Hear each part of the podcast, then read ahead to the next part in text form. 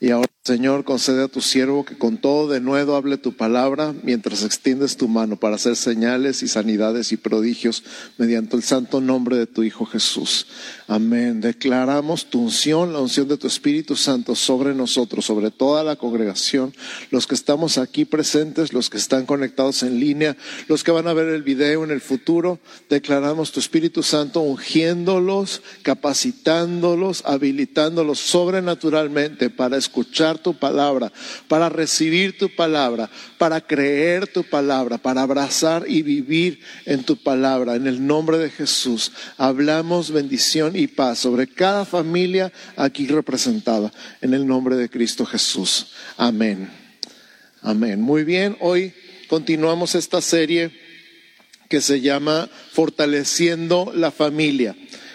Este mes lo estamos dedicando a la familia y al fortalecimiento de la misma, como puntales, como cimientos y como columnas de la sociedad. Sabemos que la familia, la familia nuclear, es la base de la sociedad, ¿verdad que sí? ¿Se acuerdan de sus clases de ciencias sociales de la primaria? No. no sé por qué tengo esta memoria que tengo, pero la tengo. La familia es la base de la sociedad. Y a lo mejor lo han escuchado más de una vez y hoy se los recuerdo. Entonces necesitamos para fortalecer la sociedad y para fortalecer a la iglesia, porque la iglesia está formada por familias. Necesitamos fortalecer entonces a la familia, apuntalarla, ponerle cimientos firmes, ponerle cimientos sólidos y columnas fuertes cada miembro de la familia y de eso se trata este mes. Y la semana pasada hablamos del diseño de Dios y restaurar el diseño original. ¿Se acuerdan del diseño original? Génesis 1.27 creó Dios al hombre a su imagen. A imagen de Dios lo creó, varón y hembra los creó. Y hoy vamos a estudiar el siguiente versículo. El versículo 28 de Génesis 1 dice, los bendijo Dios. Di conmigo, bendijo. Los bendijo Dios. Y les dijo cinco verbos, fructificad y multiplicaos, llenad la tierra y sojuzgadla y señoread en los peces del mar, en las aves de los cielos y en todas las bestias que se mueven sobre la tierra. Este es nuestro versículo de la semana. Ya lo escucharon una vez, ahorita lo están escuchando otra vez y es la base de nuestro mensaje el día de hoy. Los bendijo Dios y les dijo cinco cosas. Fructificad. Di conmigo, fructificad. Multiplicaos. Llenar la tierra sojuzgarla y señorear. Dice aquí, señorear en las aves de los cielos, en los peces del mar, en las aves de los cielos, en todas las bestias que se mueven sobre la tierra. Entonces, muchos o todos consideramos más bien importante recibir la bendición de nuestros padres. ¿A cuántos les importó o les ha importado la bendición de sus padres? Levanten la mano y si no les ha importado, ya va siendo hora que les importe. Y papás que les importe bendecir a sus hijos también, ¿verdad? Pero todos consideramos importante recibir la bendición de nuestros padres y autoridades en algún momento. Y todos tenemos en algún momento la oportunidad de bendecir. Muchos recibieron maldiciones en lugar de bendiciones. Escucharon cosas de sus padres en lugar de bendiciones. Escucharon cosas como no sirves para nada, o eres un tonto, o vas a acabar en la cárcel, etcétera, etcétera, etcétera. Una vez preguntaron a todos los presos de una prisión cuántos, ni modo que presos afuera, ¿verdad? ¿Cuántos habían escuchado palabras como esta? Y la, la estadística fue alarmante. Más del 80% de los internos de la prisión habían escuchado de sus padres de chiquitos que iban a acabar en la cárcel. Qué cosa tan impresionante. Y nosotros lo decimos así sin pensar, ¿verdad? Tantas veces. Entonces, en lugar de bendecir a sus hijos, muchos maldijeron a sus hijos, diciéndolos, eres un tonto, eres un inútil, eres un flojo, eres una cochina, vas a acabar en la cárcel o en la calle o muerto. Y ah, sin saber estaban hablando maldición sobre sus hijos. Pero, aquí hay un gran pero, tenemos la bendición de Dios. ¿Cuántos saben que tenemos la bendición de Dios? ¿Cuántos le dan gracias a Dios por la bendición de Dios? Y me acuerdo mucho de un pasaje aquel cuando un rey manda a contratar, contrata a un profeta, entre comillas, para que maldiga al pueblo de Israel. ¿Se acuerdan? Balam y Balak. Siempre me hago bolas quién es cuál. Creo que Balac era el rey y Balam era el profeta. Y cuando lo va a maldecir al pueblo de Israel, no puede. Lo que sale de su boca es bendición. Y entonces eh, eh, Balak le dice, ¿qué estás haciendo? A ver, vente, te voy a traer a otro lado. Y le enseña desde otro ángulo el pueblo de Israel, todo el campamento. Y entonces él abre su boca y empieza a bendecir otra vez al pueblo de Israel. Le dice, pero te contraté, te pagué para que lo maldijeras, no para que lo bendijeras. Y dice, pues es que lo que Dios me diga, eso es lo que voy a hacer. Y la tercera vez lo vuelve a llevar a otro lado y lo vuelve a poner ahí y vuelve a bendecir al pueblo de Israel. Finalmente, enojado, este rey le dice, pero ya me lo bendijiste tres veces. Y él le dice, es que no puedo maldecir a quien Dios ya bendijo. No puedo maldecir a quien Dios ya bendijo. Dios ya lo bendijo y será bendito. Ahora escucha esto para ti. A lo mejor se han pronunciado maldiciones sobre ti, pero esta palabra es verdad para tu vida también. No se puede maldecir a quien Dios ya bendijo y tú ya tienes la bendición de Dios. Así que toda maldición que haya sido dicha sobre ti se revierte en el nombre de Jesús y se anula y se cancela porque la bendición de Dios es más fuerte que cualquier maldición. Y tú y yo tenemos la bendición de Dios y cuando Él habla se cumple. Cuando Él habla, lo que Él dice se cumple. Él dijo, sea la luz y fue la luz. Y Él dijo, que se separen las aguas y salga la tierra seca, y se separaron las aguas y salió la tierra seca, y que produzca la tierra pasto y árboles y animales y el agua también. Todo lo que Él dice se hace, porque Él es Dios y su palabra tiene poder. Así que si tú y yo somos bendecidos por su palabra, ¿qué más queremos? Que creer su palabra. Y si Él te dice fructifica, multiplícate, llena la tierra, sojúzgala y señorea, quiere decir que no es una orden. A ver cómo le haces. A ver cómo le haces, pero fructifica. A ver cómo le haces, pero multiplícate. A ver cómo le haces, pero llena la tierra y sojúzgala y señorea. Es una bendición, es diferente de una orden. No es a ver cómo le haces, es porque yo digo y porque lo que yo digo se cumple, te estoy dando la bendición de fructificar, multiplicarte, llenar la tierra, sojuzgarla y señorear. Amén. Entonces vamos a desarrollar, y estos son nuestros cinco puntos de nuestro tema del día de hoy. Número uno, fructificar. Di conmigo, fructificar. Llevar una vida fructífera es la cosa más hermosa del mundo que saber que tu vida tiene un fruto, que tu vida tiene un propósito, que tu vida sirve para algo y que tu vida ha tenido un fruto, fructificar, de, tener una vida fructífera, es maravilloso, es increíble. Y hemos tratado a lo mejor en nuestros esfuerzos, en nuestras propias fuerzas, de producir un fruto. Algunas personas han dicho, pues siembra un árbol o escribe un libro, haz algo para que quede un fruto de tu vida después. Y ha sido un esfuerzo honorable si tú quieres, pero no se compara con el fruto que puede producir el Espíritu Santo en tu vida. Por eso dijo Jesús en Juan 15, 5. Si estás tomando notas, Juan 15, 5 dice, yo soy la vid vosotros los pámpanos, los pámpanos son las ramitas, el que permanece en mí y yo en él, este lleva mucho fruto, di conmigo mucho fruto.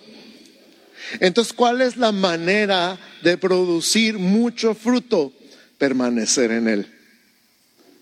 ¿Cuál es la manera de que tu vida sea una vida fructífera, llena de fruto? Permanecer conectado con Jesús y recibir de Él la vida y recibir de Él todos los nutrientes espirituales que necesitas para que tu vida sea una vida fructífera. Y concluye el pasaje de Juan 15, 5, porque separados de mí, nada podéis hacer. ¿Estaba exagerando Jesús acaso? No, ¿A cuántos le consta que separados de Jesús no, no más nada? Nada de nada. Según nosotros alcanzamos y logramos cosas, pero no, separados de Jesús no podemos hacer nada, nada que valga la pena. Gálatas 5, 22 y 23 dice, Gálatas 5, 22 y 23, mas el fruto del Espíritu es amor, gozo, paz, paciencia, benignidad, bondad, fe, mansedumbre, templanza. Contra tales cosas no hay ley. Esto es fruto espiritual. Fíjate que no dice los frutos del Espíritu. No, no está hablando en plural, dice el fruto del Espíritu. O sea que todas estas facetas de carácter aparentemente que nosotros podríamos a lo mejor por disciplina personal arreglar un poquito nuestro carácter y ser un poquito más amorosos o un poquito más pacíficos o un poquito más pacientes disciplinándonos y obligándonos y entrenándonos mentalmente para ser un poquito mejores. ¿Alguien ha probado tratar de ser más paciente? ¿Alguien ha probado tratar de ser más amoroso en su casa? ¿Alguien ha probado tratar de vivir en paz sin echarle la culpa a los demás? Porque no me dejan vivir en paz. ¿ah? Este pasaje dice que cuando el Espíritu Santo mora en ti y tú te rindes a Él, este es fruto. Fruto quiere decir algo que se produce naturalmente. Entonces nosotros, wow, tanto trabajo que nos ha costado, ¿no? Ser pacientes. Resulta que si nos rendimos al Espíritu Santo, el fruto del Espíritu en nosotros es amor, y gozo y paz y paciencia. ¿Quién no quiere una vida así? Yo sí quiero una vida así. Yo quiero vivir lleno de amor. Yo quiero vivir lleno de gozo. Yo quiero vivir lleno de paz. Yo quiero que me digan, wow, qué paciencia. Y no porque me la pongan a prueba.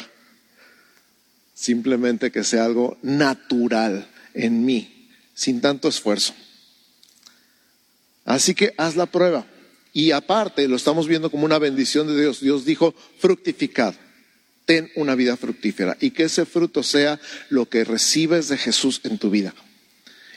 Y eso que recibes de Jesús es amor, gozo y paz y paciencia y benignidad y bondad y fe, mansedumbre y templanza. Y contra tales cosas no hay ley. Di conmigo, no hay ley. O sea, no está prohibido ni está obligado es fruto, es natural. Dí conmigo, es fruto, es natural. Cuando te digan, oye, ¿por qué siempre estás tan feliz? Es natural. No me autoconvencí de ser feliz. Me sale de lo más profundo de mi ser. Ay, qué rico tener el gozo del Señor en tu vida, ¿sí o no? Y entonces, vamos al número dos, multiplícate. Di conmigo, multiplícate. Número dos, multiplícate. Ahora podemos decir, sí, reproduzcanse como conejos, al fin que no hay suficiente gente en el mundo. ¿Verdad? Pensaremos así lo primero, ¿cómo que multiplícate si no sabes cuánta gente hay y que la población y que el hambre y que... Espérame, espérame, espérame, espérame. En ese tiempo cuando Él dio la bendición sobre la tierra, nada más había un hombre y una mujer. Entonces tenían todo el permiso del mundo de multiplicarse.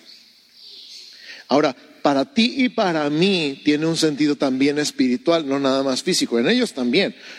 El sentido espiritual de la multiplicación. Escucha lo que dice Génesis 17, 2. Génesis 17, 2 dice, pondré mi pacto entre mí y ti y te multiplicaré en gran manera.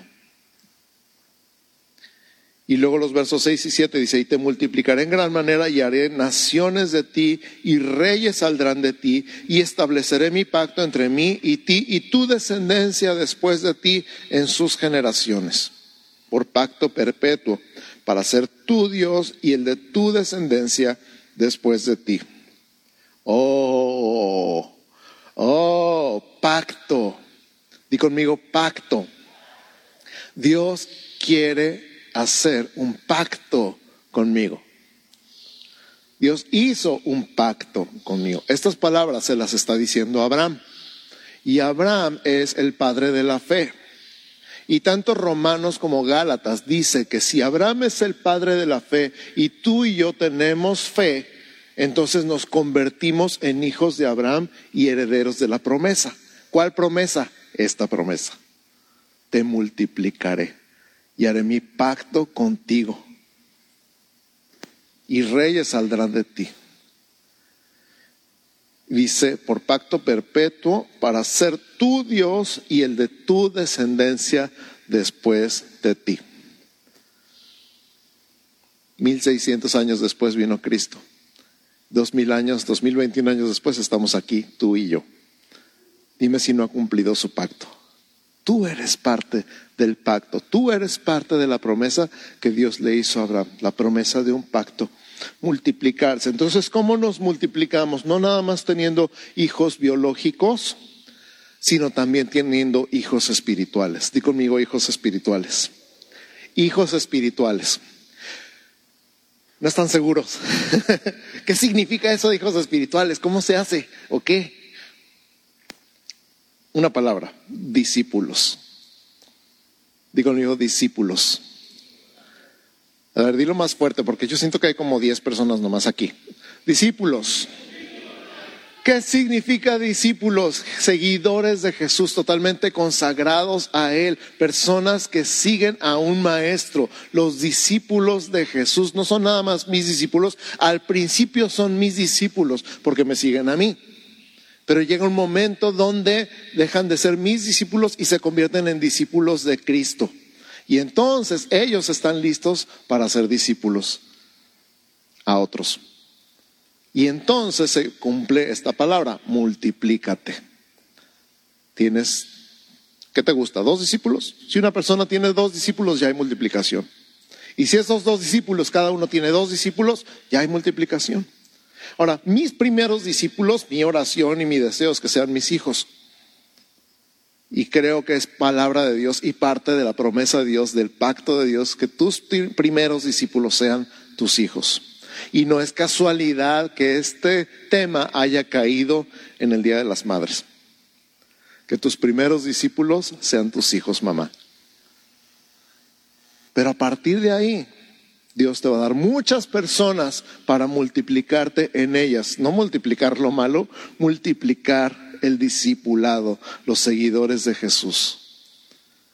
Entonces, yo quiero, yo quiero, yo quiero hacer discípulos. ¿Cómo le hago para hacer discípulos? La Biblia es muy sencilla. Dice, id y hacer discípulos a todas las naciones, bautizándolos en el nombre del Padre, del Hijo y del Espíritu Santo y enseñándoles que guarden todas las cosas que yo les he mandado. Y aquí, yo estoy con vosotros todos los días hasta el fin del mundo. Dos cosas, bautizarlos y enseñarles. Pero la tercera es básica, yo estoy con ustedes. Multiplícate, iglesia, en el nombre de Jesús, sé fructífera, se llena del fruto del Espíritu Santo en tu vida. Agárrate de Jesús, permanece conectado con Jesús, recibe de Él la savia y produce fruto, fruto espiritual, fruto del Espíritu. Y entonces multiplícate. Haz discípulos, discípulos que hagan discípulos. Empieza con tus hijos, empieza con tus nietos, empieza con los de tu casa. Ellos necesitan conocer a Jesús, ellos necesitan amar a Jesús, ellos necesitan aprender a servir a Jesús con todo su corazón y su alma y su mente y sus fuerzas. Y luego que ellos hagan lo mismo con otros. Amén. Multiplícate, iglesia, multiplícate.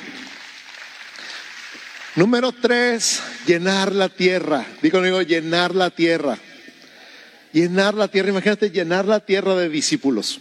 Dices, ay, bueno, está muy difícil, yo no voy a mandar misioneros a Japón, ni a China, ni a África, ni siquiera a Sudamérica. Es más, no creo que vayan a Ensenada mis hijos.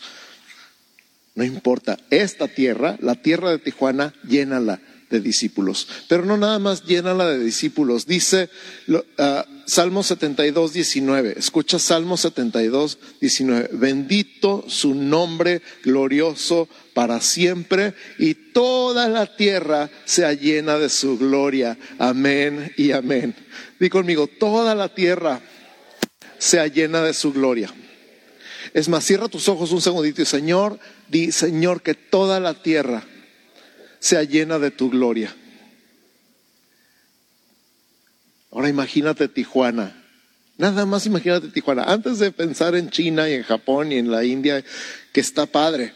Pero aquí Tijuana, imagínate la ciudad llena de la gloria del Señor.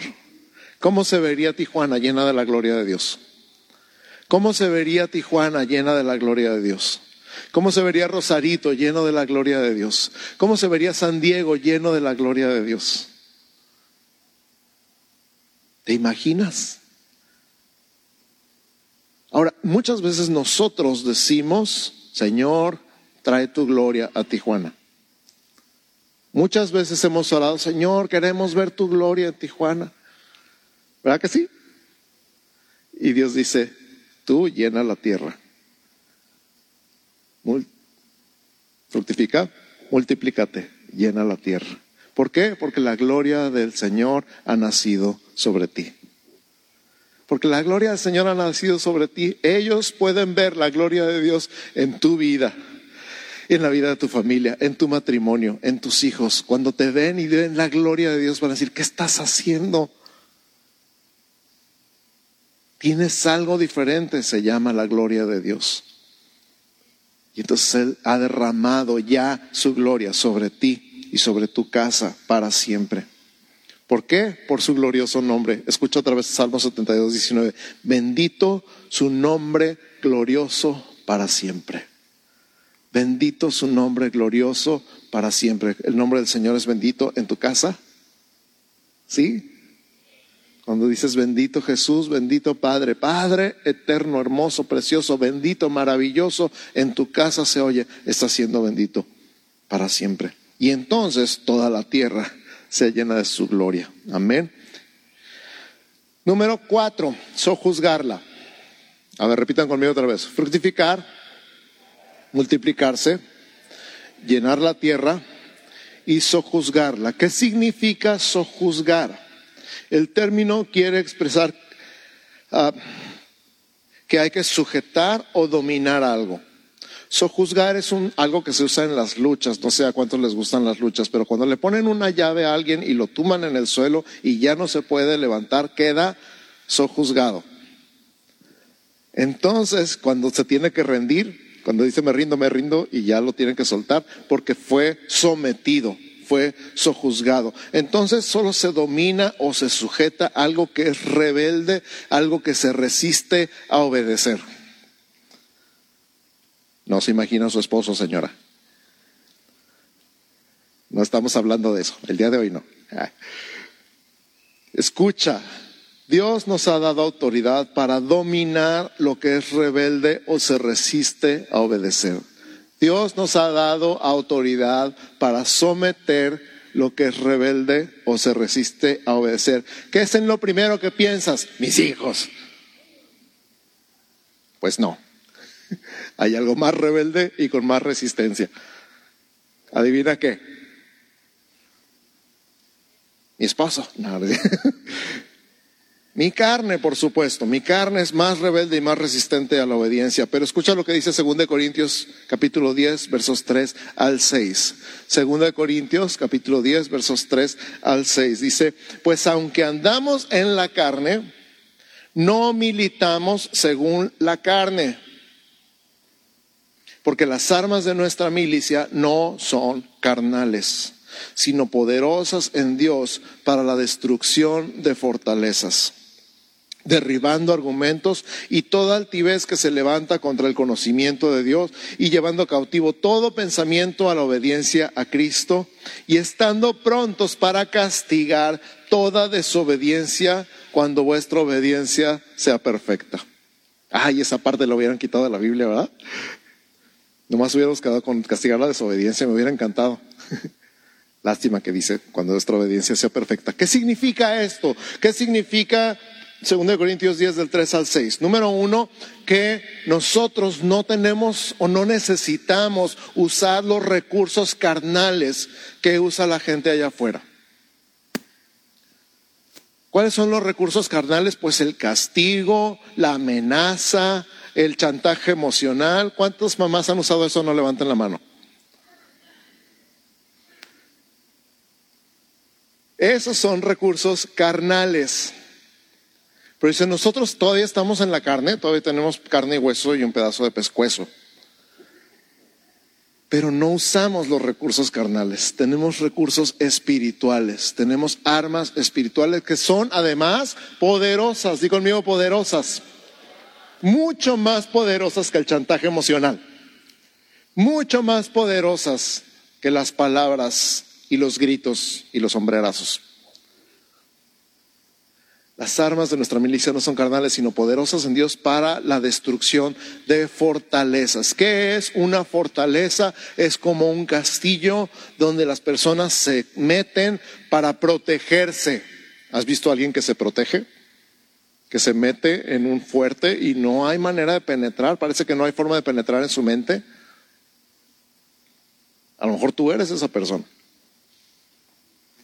Pero dice más, las fortalezas están construidas con dos materiales, así como dirías ladrillos y cemento, las fortalezas están construidas, las mentales, con argumentos y altivez. Las fortalezas mentales donde nos protegemos de todo lo que nos quiera cambiar están construidas con argumentos y con altivez. Los argumentos es lo que usamos para dar razones de por qué somos como somos.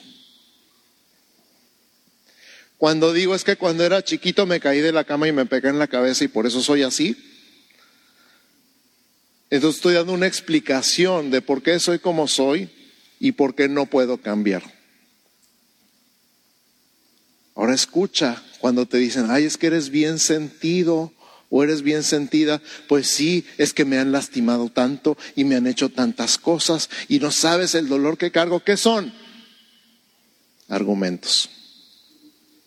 Por eso no puedo cambiar.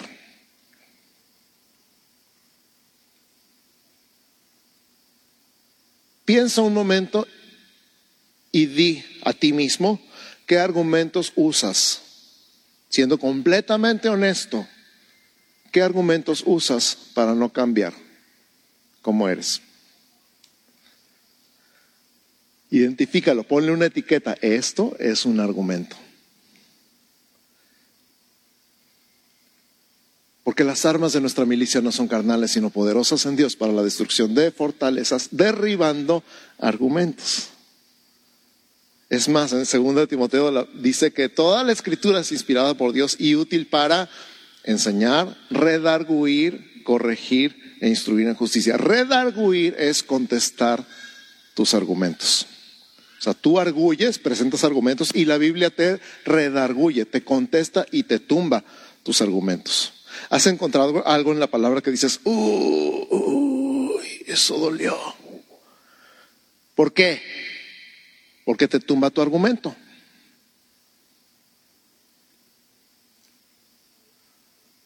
Te tumba tu argumento.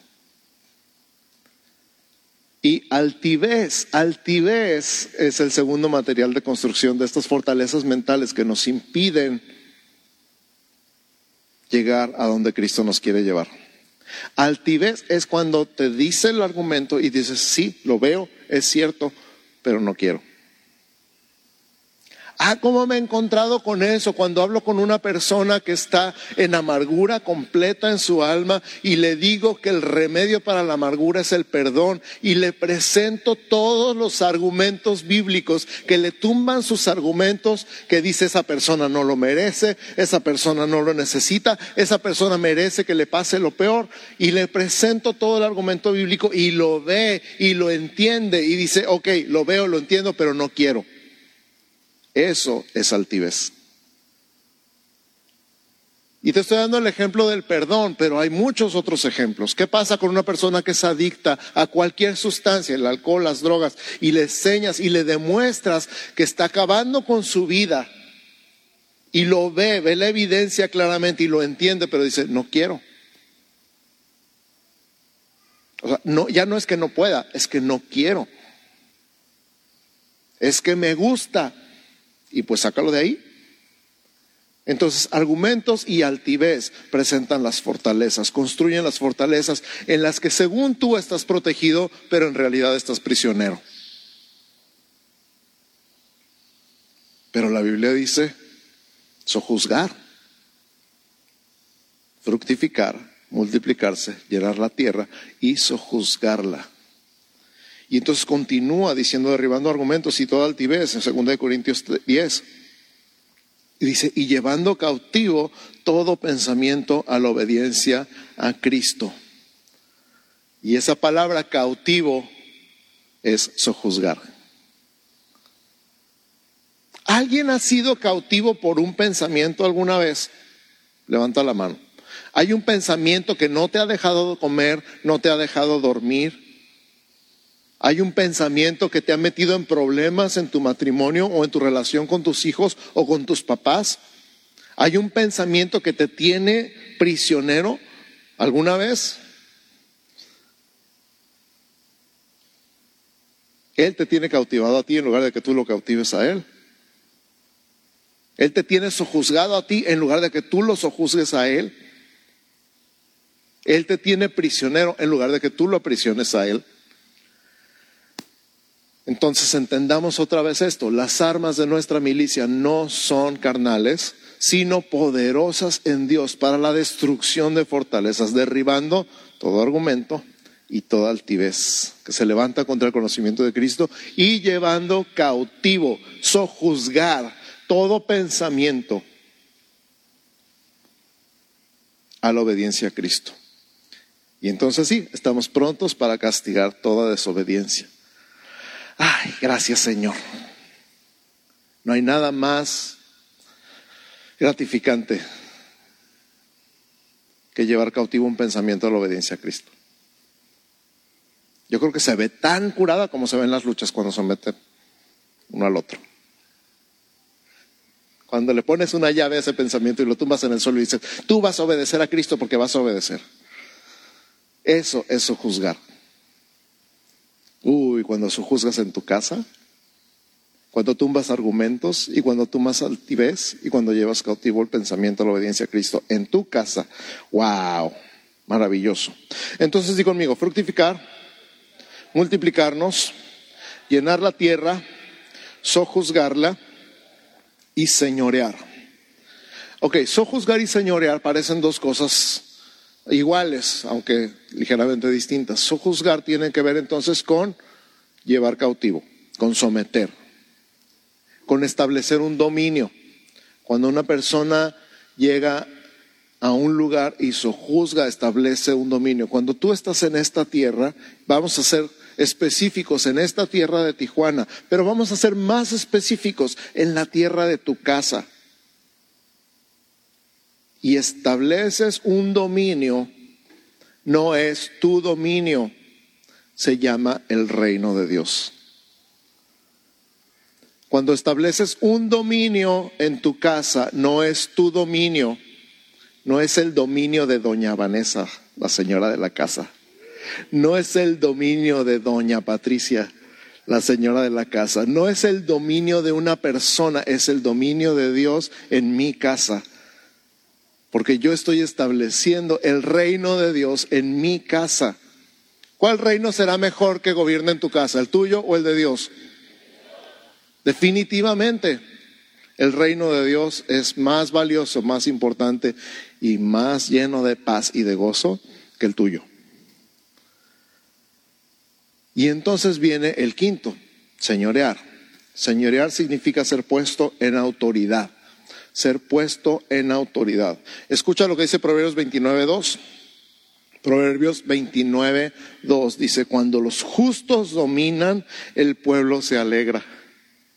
Cuando los justos dominan, el pueblo se alegra. Nosotros usamos mucho este versículo cuando hablamos con políticos. Cuando los justos dominan, el pueblo se alegra más. Cuando domina el impío, el pueblo gime. Yo nomás pregunto, ¿tus hijos se alegran o gimen? No me contestes. Nada más pregunto, ¿nuestros hijos se alegran o gimen? Y ahí contéstate tú solito. Señorear entonces significa ser puesto en autoridad en todas las esferas de la sociedad, en la industria, en el comercio, en la educación, en el gobierno, en la cultura, en la ciencia, etcétera, etcétera, etcétera. En toda la tierra. Imagínate que los hijos de Dios fueran los que establecieran los estándares en el arte, en la cultura, en la educación. Imagínate que los hijos de Dios con los valores del reino llenaran la Cámara de Diputados y el Senado de la República. Imagínate que los hijos de Dios con los principios y valores del reino fueran todos los secretarios de todas las secretarías de gobierno. Imagínate los hijos de Dios con los principios y valores del reino en la policía y en los juzgados. Imagínate. Perdón, ¿de dónde salen esos hijos del reino? ¿De dónde salen? ¿De dónde salen? ¿Quieres que te diga un secreto? De tu casa. Salen de tu casa. Salen de tu casa. Son tus hijos y son mis hijos. ¿Ves por qué es tan importante, tan urgente? Porque a veces oramos, y me incluyo, sí Señor, que los políticos y los gobernantes se conviertan a ti. Y luego van a ser cristianos, bebés espirituales, sin conocimiento del reino. Para cuando terminemos de discipularlos ya salieron de su función. Pero ¿qué tal cuando un cristiano maduro se prepara para ocupar un puesto de función pública? Ah, esa es otra historia. Y cuando entiende esto, que está llamado a fructificar, multiplicarse, llenar la tierra, sojuzgarla y señorear, y establecer el reino de Dios en donde quiera que esté. ¿Dónde empieza todo eso? en tu casa. En la casa del pastor también, pero en la tuya.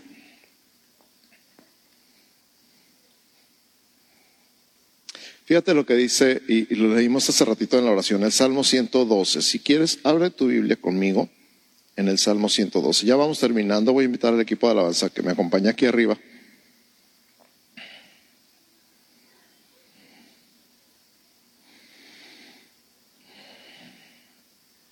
¿Estamos bien? Mamás, ¿estamos bien? Contentas, qué bueno. Eso me da mucho gusto. Papás, ¿estamos bien? Hijos, ¿estamos bien? ¡Súper! Gracias. Salmo 112, ¿ya lo tienes ahí? Vamos a orar con este salmo. Así que pon tus ojos en él y empieza así. Señor, bienaventurado el hombre que te teme. Bienaventurado el hombre que teme a Jehová y en sus mandamientos se deleita en gran manera. Qué feliz es el hombre que ha aprendido a disfrutar tu palabra, que no la lee por obligación o por cumplir, que no la deja guardada hasta el siguiente domingo, sino que cada día es un deleite para él abrir tu palabra.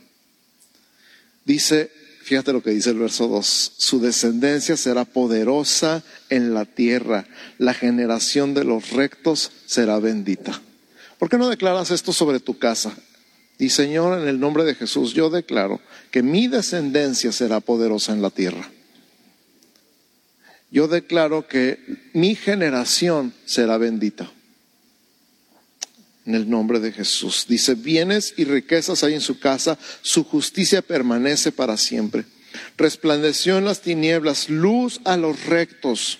Escucha, en las tinieblas resplandeció luz a los rectos. No importa que en el mundo haya tinieblas y no importa qué tan oscuras y tan penetrantes sean, en tu casa va a haber luz es clemente, misericordioso y justo. El hombre de bien tiene misericordia y presta. Gobierna sus asuntos con juicio, por lo cual no resbalará jamás. Ah, qué padre. En memoria eterna será el justo. Muchas veces he hablado, sobre todo con muchos hombres, y una de las cosas más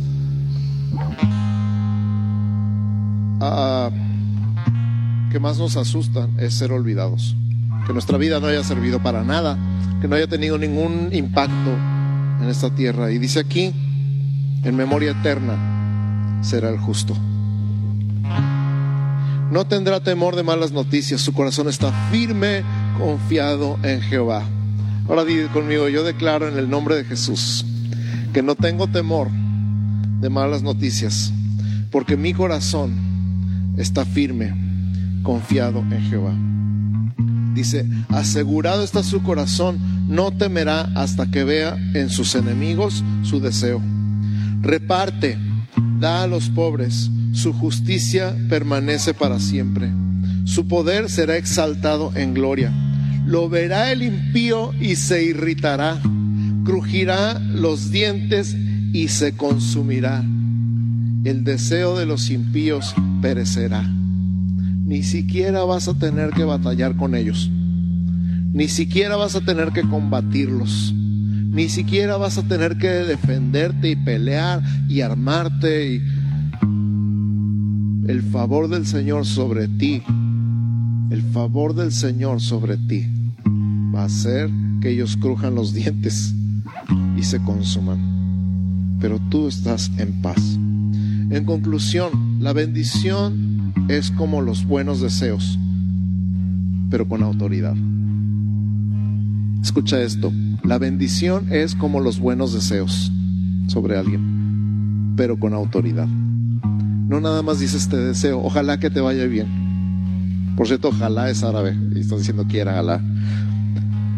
Pero no nada más dices ojalá que te vaya bien.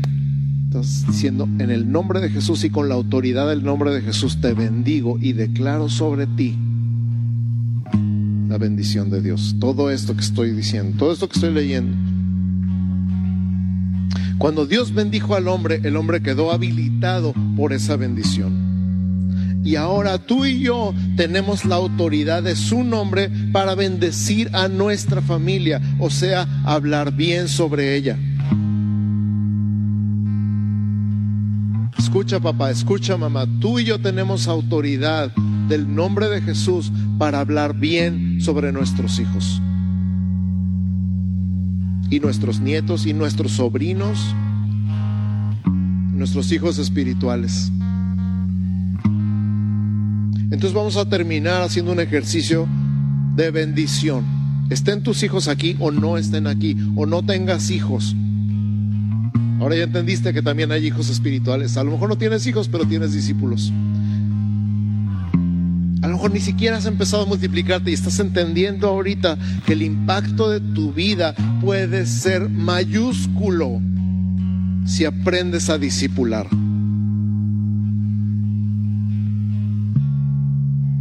¿Te imaginas alguna vez aquella persona que haya tomado como discípulo a un Billy Graham? Si llegó a ver el impacto de ese discípulo en el mundo, ¿qué habrá sentido?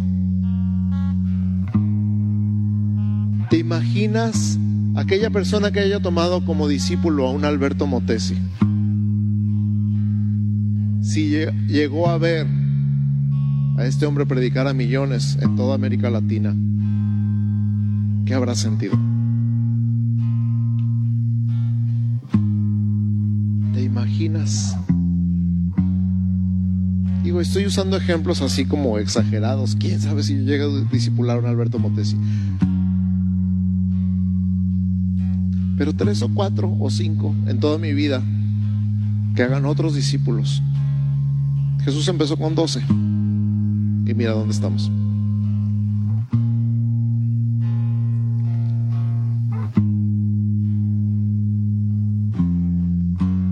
Entonces, fructifica, iglesia amada, preciosa, hermosa, fructifica, multiplícate, llena la tierra sojúzgala, establece el reino de Dios en tu casa y donde quiera que estés, donde sea que trabajes, donde sea que estudies, lo que sea que hagas. Y se puesta en autoridad. Se puesta en autoridad para que puedas ensanchar tu influencia. En el nombre de Jesús. Y ahora Únanse, por favor, únanse ahí donde están, familia con familias. con tus hijos, con tus nietos, con tus sobrinos, con tus hijos espirituales, con tus discípulos. Y si tú estás aquí solo, completamente solo, júntate con alguien más que esté solo también. Porque tu boca tiene poder para bendecir.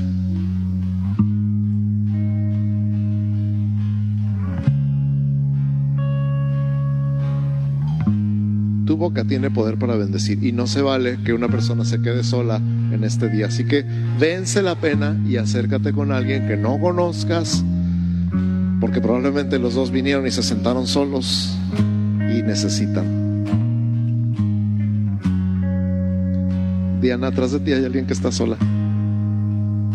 De plano les tengo que decir por nombre.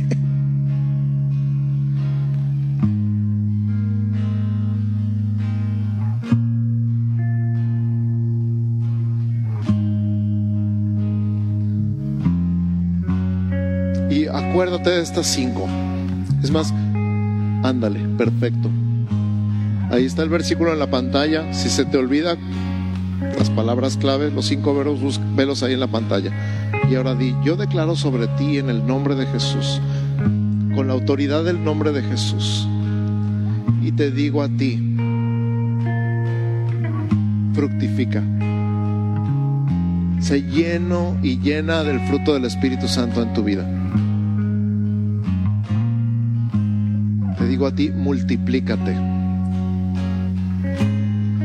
Ten discípulos, muchos discípulos, y que tus discípulos hagan discípulos, muchos seguidores de Jesús, muchos, muchos seguidores de Jesús, y que los discípulos de tus discípulos hagan discípulos. Seguidores de Jesús apasionados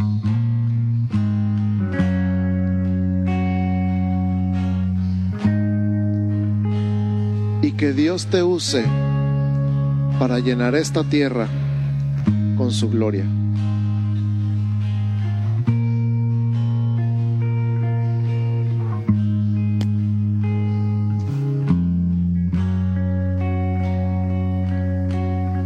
Y sojuzga,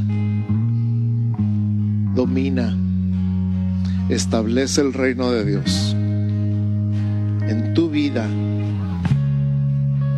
la vida de tus hijos y la vida de los hijos de tus hijos. En tu casa, en tu trabajo, en tu escuela, en tu gobierno, en tu ciudad, en donde sea que Dios te ponga. Señorea, se puesto en autoridad.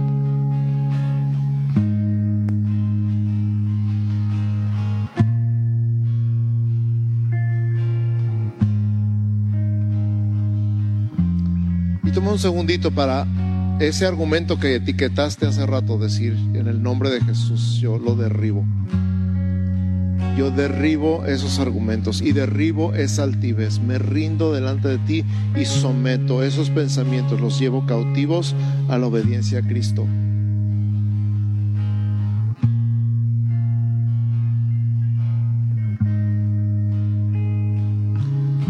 Y ahora te voy a dar un momentito más para que en tus propias palabras, acuérdate esta última frase que usé en la conclusión, la bendición es como los buenos deseos, pero con autoridad.